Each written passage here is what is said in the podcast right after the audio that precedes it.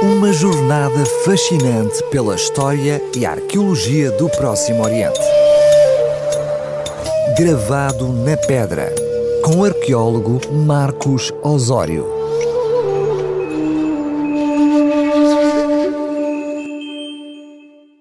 Cá estamos nesta sua crónica favorita de arqueologia na RCS, procurando a localização de lugares enigmáticos referidos nas fontes antigas. E hoje vamos falar de uma terra ancestral que ainda ninguém conseguiu descobrir rigorosamente onde fica. Chama-se Tarsis e vem mencionada no capítulo inicial do livro bíblico de Jonas. Este profeta, que viveu por volta do século VIII a.C., no reinado de Jeroboão II, rei de Israel, com capital em Samaria, foi indigitado numa missão divina de advertência ao povo assírio da cidade de Nínive, a norte do atual Iraque. Mas negou-se e decidiu fugir. E segundo o texto, descendo a Jope, achou um navio que ia para Tarsis, o que implica que Tarsis era uma localidade costeira acessível por mar.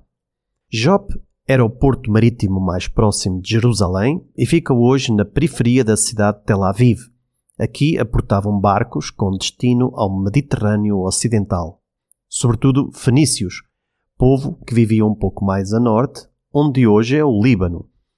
Os fenícios eram os melhores marinheiros mediterrâneos e foram importantes construtores de embarcações. Os seus enormes barcos eram feitos de madeiras resistentes, medindo perto de 30 metros de comprimento e 7 de largura com a proa encimada por uma cabeça de cavalo e a popa em forma de cauda de peixe, e com grandes velas retangulares.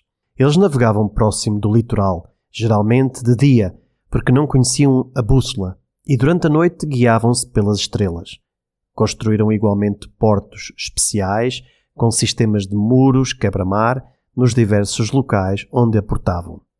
Existem cerca de 17 referências bíblicas a Tarsis, distribuídas por um intervalo cronológico de meio milénio.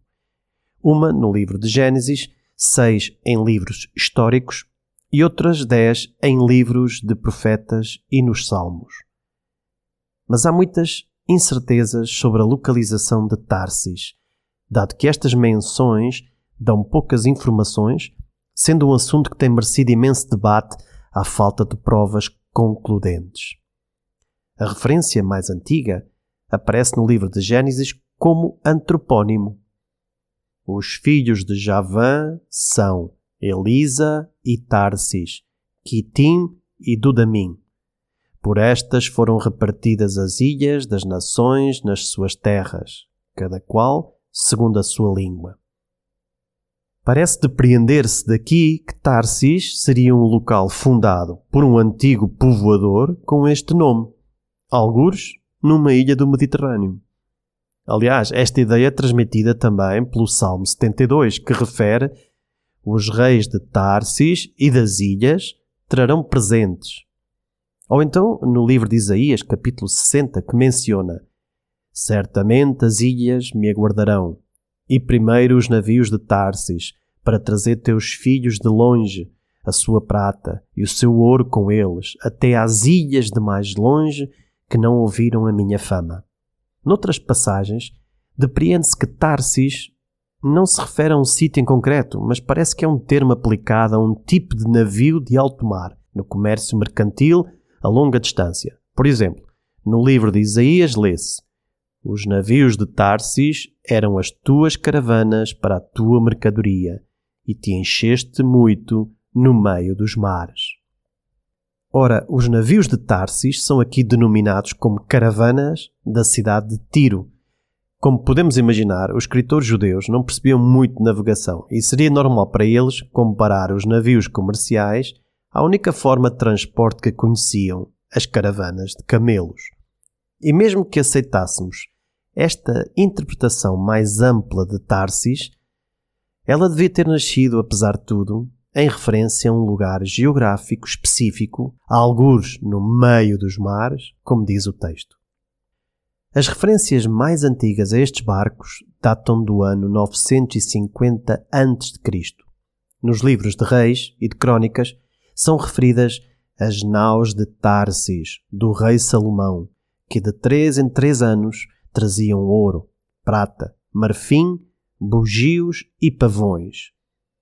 Aqui temos a menção dos produtos comercializados pelas naus de Tarsis, que nos podem auxiliar a depreender a rota mercantil e os portos onde atracavam, não designando apenas um local específico. Por isso, alguns defendem que Tarsis esteve sempre relacionada com o Nordeste africano, tendo em conta, inclusivamente, uma outra citação do primeiro livro de Reis, capítulo 22, que diz: Josafá fez navios de Tarsis para irem a Ofir por causa do ouro.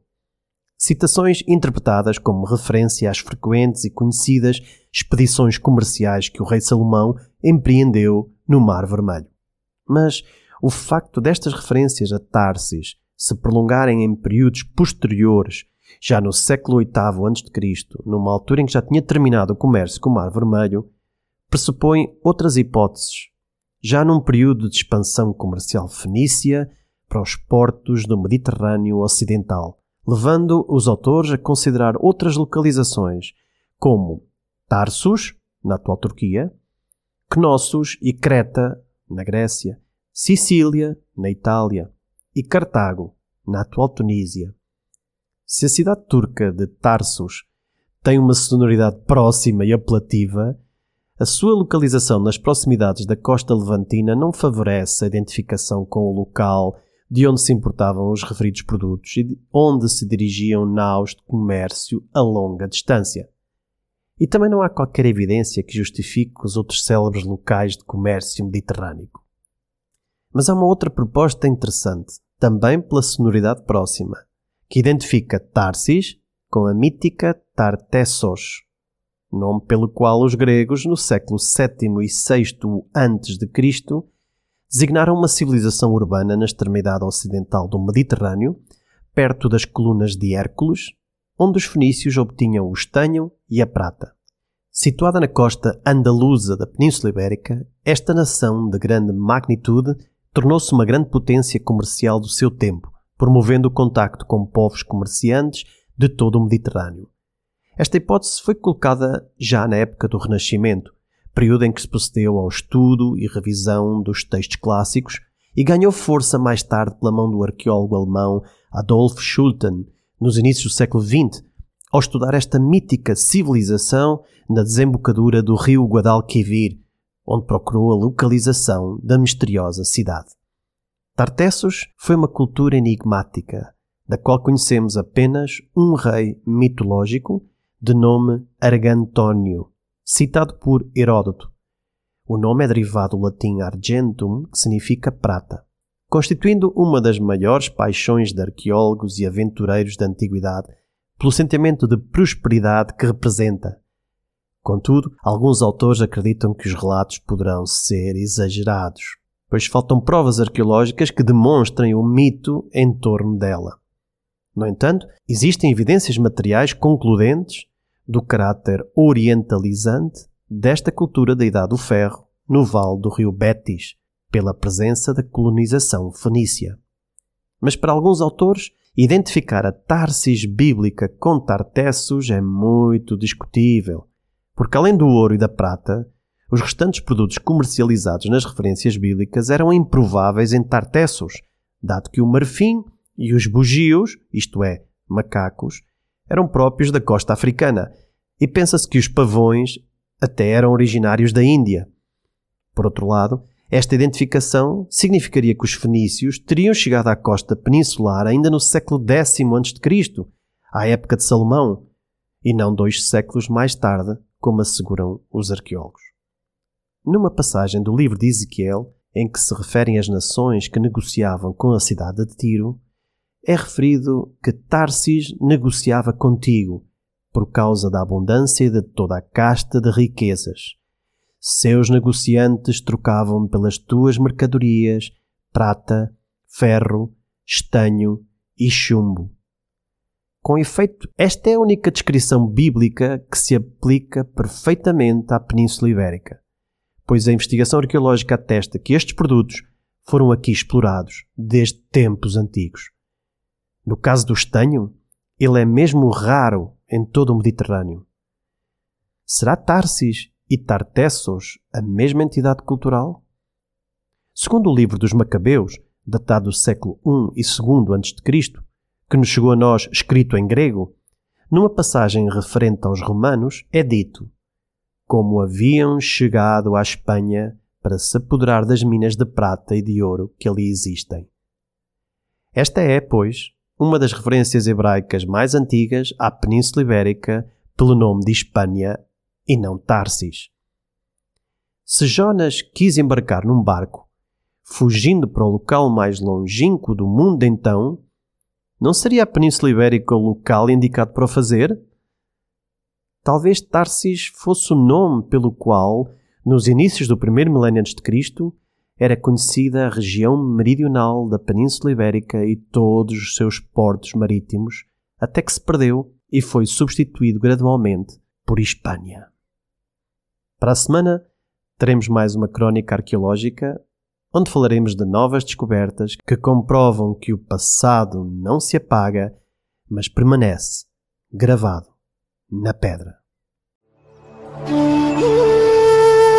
Uma jornada fascinante pela história e arqueologia do Próximo Oriente. Gravado na pedra, com o arqueólogo Marcos Osório.